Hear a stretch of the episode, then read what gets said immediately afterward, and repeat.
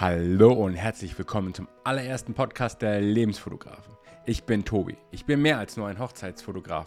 Ich bin derjenige, der euren einzigartigen Tag in authentischen Bildern für die Ewigkeit festhält. Damit ihr auch in 50 Jahren noch voller Emotionen auf euren großen Tag zurückblicken könnt. Stell dir vor, du könntest den Zauber deines Hochzeitstages in Bildern, Worten und Gefühlen für immer festhalten. In diesem Podcast möchte ich genau das tun. Ich spreche über die kleinen und großen Momente, die eine Hochzeit unvergesslich machen. Erzähle Geschichten von Brautpaaren, die mich inspiriert haben und gebe euch Tipps, wie ihr euren großen Tag zu einem unvergesslichen Erlebnis macht. Also lehnt euch zurück, genießt die Reise und lasst uns gemeinsam in die Welt der Liebe, der Freude und der unvergesslichen Erinnerungen eintauchen. Wir sprechen heute über die Gästeliste. Schön, dass du da bist. Hey, ich bin Tobi von Tobi Lebensfotografen und die Gästeliste ist ein sehr wichtiger Bestandteil von eurer Hochzeit, weil auch mit der Gästeliste fällt und steht eure Hochzeit. Wo geht's hin? Was macht ihr? Wie wird die Feier sein? Genau darüber wollen wir heute sprechen und warum ihr euch auf jeden Fall Zeit nehmen solltet, eure Gästeliste richtig zu organisieren.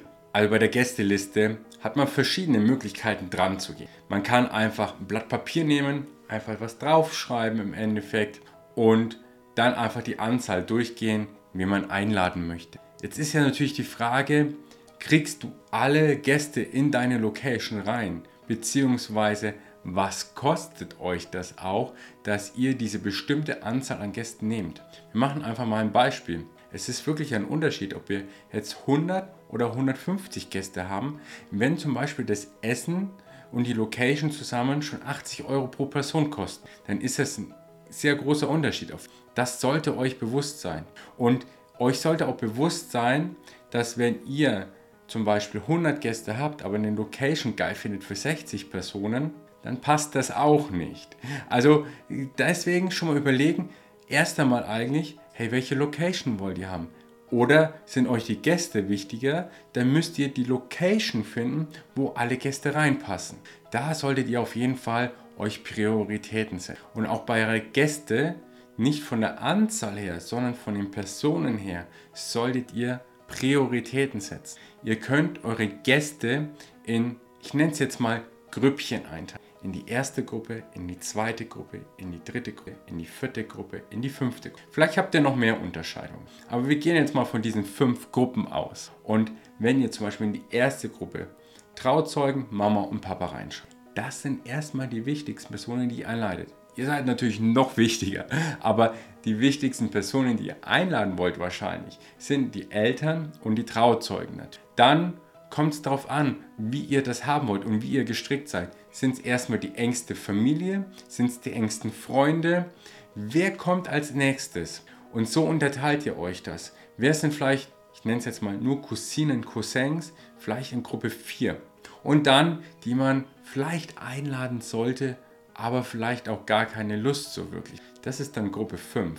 Und jetzt könnt ihr mal gucken, okay, ihr habt jetzt 150 Leute eingeteilt in die einzelnen Gruppen, habt aber eine Location von 110 Personen.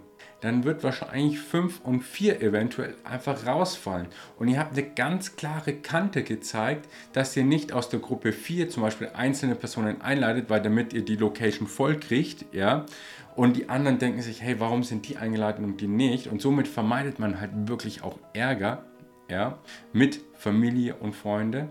Oder ähm, kann man Gruppe 4 zum Beispiel doch noch einladen. Aber dann lädt man alle ein. Es ist unheimlich wichtig, da eine glatte Kante zu zeigen nach außen hin, weil sonst kommt Unstimmigkeit und man versteht es vielleicht manchmal nicht und man kann den Ärger wirklich auf die Seite räumen.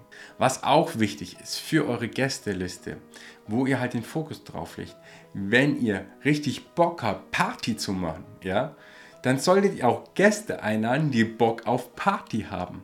Es gibt immer wieder Hochzeiten, da kriegen wir es auch mit, da werden die Personen eingeladen, weil wir müssen.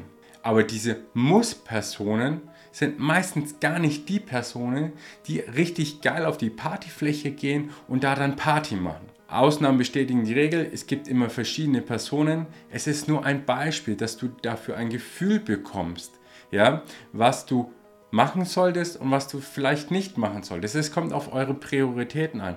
Wenn ihr sagt, hey, Party ist uns egal, ja, dann ist das ja auch so in Ordnung, dass ihr dann sagt, hey, okay, die und die Person ist wichtig und deswegen laden wir sie ein, auch wenn sie vielleicht nicht der Party-Typ äh, ist, sondern eher Partymuffel vielleicht, aber das ist ja kein Problem, weil euch ist es ja wichtig, dass dieser Mensch ja auf eurer Hochzeit ist. Und so könnt ihr euch das dann unterteilen in eure einzelnen Gruppen und somit habt ihr auf jeden Fall eure Gästeliste gut unterteilt. Zusätzlich habt ihr natürlich, wenn ihr offene Menschen, freudige Menschen habt, schaut das auch ganz anders auf den Bildern aus.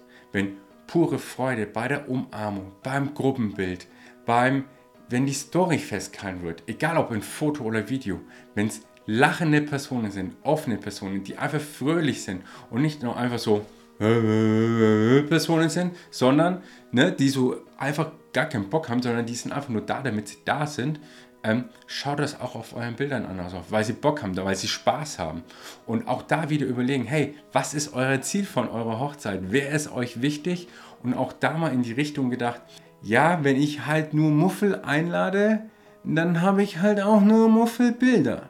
Ne? Also deswegen sehr gerne auch darauf achten, freudige Menschen, freudige Personen, die in eurem Umkreis sind, die ihr lieb habt, die ihr gern habt, mit einzuladen, damit es auch auf den Bildern und Video zu erkennen. Ein Beispiel möchte ich euch einfach noch zeigen und, und einfach mit euch geben. Äh, ihr müsst euch natürlich im Klaren sein, hey, welche Person ist welche Persönlichkeit und wenn es eine Person gibt, die euch wichtig ist, aber ihr wisst, dass die viel Gluck, Gluck, Gluck macht, ja, also viel trinkt, äh, ist das ja auch vollkommen in Ordnung. Aber ihr müsst halt dann einfach damit rechnen, dass diese Person, wenn sie halt so ist, äh, vielleicht in eine andere Richtung schlägt, die vielleicht für die Hochzeit nicht gerade ganz gut ist. Wenn euch das bewusst ist, dann könnt ihr ja richtig cool damit umgehen, aber euch muss es bewusst sein gab es auch schon immer wieder mal eher wenig, aber es kann passieren und das wollte ich euch einfach nur noch mitgeben, äh, damit du darauf gefasst bist oder damit ihr darauf gefasst Und wenn du jetzt sagst, hey, ja, Tobi hat jetzt richtig geil uns jetzt hier mal mit der Gästeliste geholfen, gibt es Anhaltspunkte, da können wir richtig drauf aufbauen, dann like gerne das Video für mehr Tipps, abonniere gerne den Kanal oder auch den Podcast und schreib gerne auch äh, eine Bewertung beim Podcast beziehungsweise unten in die Kommentare rein. Vielleicht hast du ja auch eine Frage, die ich dir weiterhelfen kann oder wo du einfach sagst, hey super, danke fürs Video, Tobi. Und dann freue ich mich darauf. Und wenn du jetzt sagst, hey, ich brauche einen Fotografen, www.lebensfotografen.de, freue mich auf dich. Und jetzt habe ich dir hier noch ein Video verlinkt, wo du jetzt noch reinschauen kannst fürs nächste Video, damit du noch mehr Tipps bist. Wir sehen uns, bis dann, ciao.